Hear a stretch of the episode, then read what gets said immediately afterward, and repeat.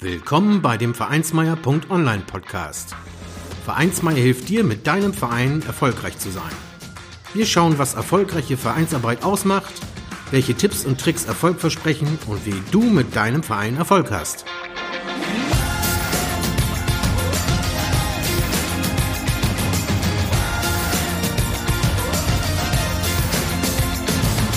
Und hier kommt dein Gastgeber, Carsten Schaschanski. Moin Moin und herzlich willkommen zur 20. Folge des Vereinsmeier.online Podcast. Heute haben wir das Thema besondere Würdigung der Ehrenamtspass. Und bevor wir zum Inhalt der heutigen Folge kommen, äh, noch eine kurze Info. Es gibt jetzt auch einen Vereinsmeier Newsletter. Den kannst du jetzt abonnieren. Du kannst über den Vereinsmeier Newsletter weitere wertvolle Informationen und aktuelle News rund um deinen Erfolg im Verein erhalten. Dazu bekommst du damit den Hinweis auf neue Artikel und neue Podcast-Episoden natürlich frei Haus. Maximal einmal im Monat und natürlich jederzeit abmeldbar. Also trage dich jetzt auf vereinsmeier.online ein. Dankeschön. Kommen wir zum Thema der heutigen Folge. Besondere Würdigung der Ehrenamtspass. Unter Ehrenamt ist die kontinuierliche Arbeit im Vorstand oder als Übungsleiter in einem Verein ohne feste Bezahlung zu verstehen. Doch wie kann eine Anerkennung für die geleistete Arbeit erfolgen? Der Ehrenamtspass ist eine Möglichkeit. Wie diese funktioniert, erläutert dir die heutige Folge. In Deutschland gehen Millionen Bürger einer ehrenamtlichen Tätigkeit nach. Und viele Hilfestellungen, Vereine und Organisationen würde es ohne diese Ehrenamtlichen nicht geben. Eine entsprechende Würdigung fällt nicht immer leicht, doch der Ehrenamtspass kann zu dieser Würdigung beitragen. Die Ehrenamtspassidee wurde seit der Jahrtausendwende verfolgt. Unser Vereinsmeier-Autor Manfred Heilen hat bereits viele Jahre maßgeblich dafür geworben und somit für eine Umsetzung in seiner Heimatstadt Delmenhorst und anderen Orten gesorgt. Zudem hat er seine Informationen für diese Vereinsmeier-Episode beigesteuert. Der Ehrenamtspass würdigt das Ehrenamt in besonderem Maße. Unter Ehrenamt ist die kontinuierliche Arbeit in einem Verein zu verstehen, die ohne feste Bezahlung honoriert wird. Als kontinuierliche Arbeit ist zum Beispiel die Arbeit im Vorstand oder aber auch die Arbeit als Übungsleiter zu sehen. Damit können durchaus noch weitere Kriterien verbunden sein, zum Beispiel eine Tätigkeit länger als ein Jahr, mindestens 50 Stunden im Verein, keine Entschädigung von mehr als 50 Euro pro Monat und so weiter. Dieser Personenkreis soll durch den Ehrenamtspass eine besondere Würdigung erfahren. Der Pass soll diese ehrenamtliche Tätigkeit zum einen besonders bestätigen, gleichzeitig aber auch eine Dokumentation bzw. ein Nachweis über den großen Einsatz des Ehrenamtlichen sein. Durch den Pass wird diese Arbeit auch sichtbar. Weiterhin ist auch denkbar, dass gerade das ehrenamtliche Engagement von Schülern in einer Anlage zum Zeugnis positiv vermerkt wird. Dies kann ein besonderer Ansporn sein, da eine Erwähnung von ehrenamtlichen Arbeiten auch eine positive Auswirkung bei Bewerbungen haben kann.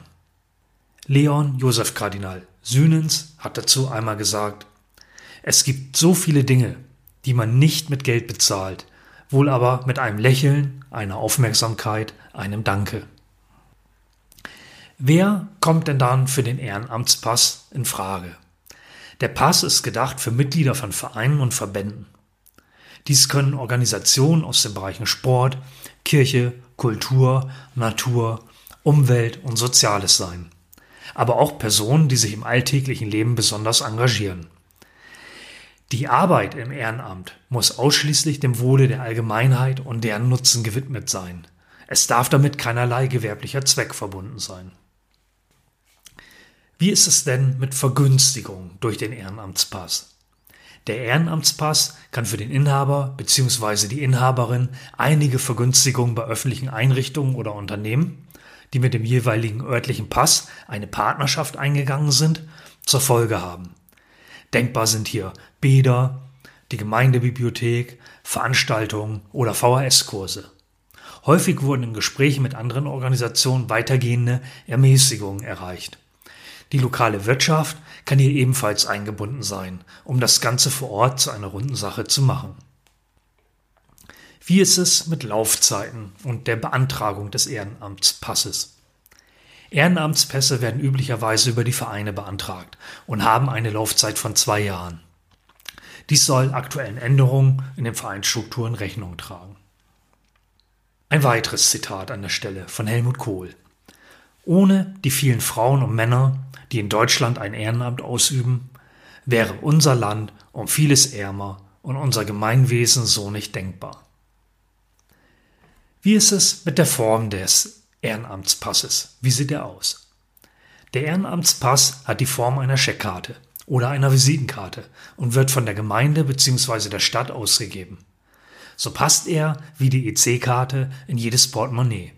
Die Ehrenamtlichen können die Karte so leicht bei sich führen, um dann entsprechende Vergünstigungen damit in Anspruch zu nehmen.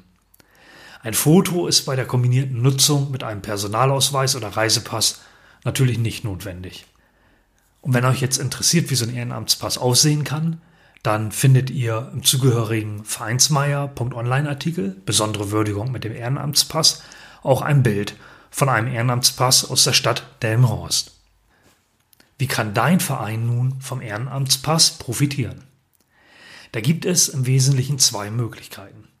Die erste davon ist, dass es in deiner Stadt bzw. deiner Region bereits einen Ehrenamtspass gibt.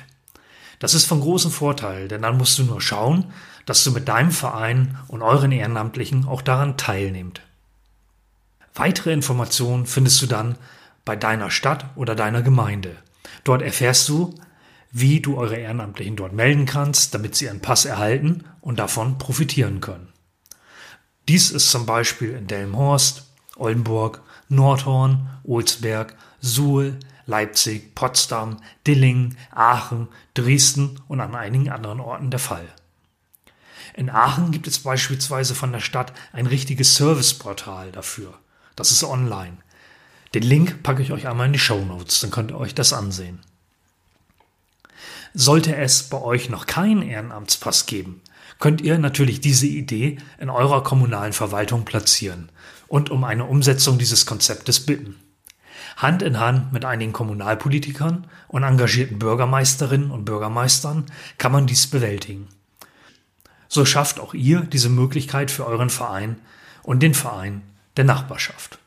Ja, so viel zum Thema Ehrenamtspass. Wer noch mehr über Freiwilligenmanagement mit praxisnahen Methoden und Instrumenten lesen möchte, dem sei das Buch Praxishandbuch Freiwilligenmanagement von Carola und Oliver Reifenhäuser empfohlen. Sie schreiben darüber, wie dieser Managementansatz in Vereinen und Organisationen umgesetzt werden kann. Den Link findest du in den Show Notes. Einen tiefen Einblick dazu gibt auch das Buch Psychologie der Freiwilligenarbeit. Motivation, Gestaltung und Organisation von Theo Wehner und Stefan Günthert. Dieses Buch liefert psychologische Grundlagen, Praxisbeispiele und konkrete Ideen für ein besseres Verständnis und die konkrete Umsetzung von Freiwilligenarbeit. Wie gesagt, die Links zu den Büchern findet ihr in den Show Notes unter, unter dem Artikel Besondere Würdigung mit dem Ehrenamtspass auf vereinsmeier.online.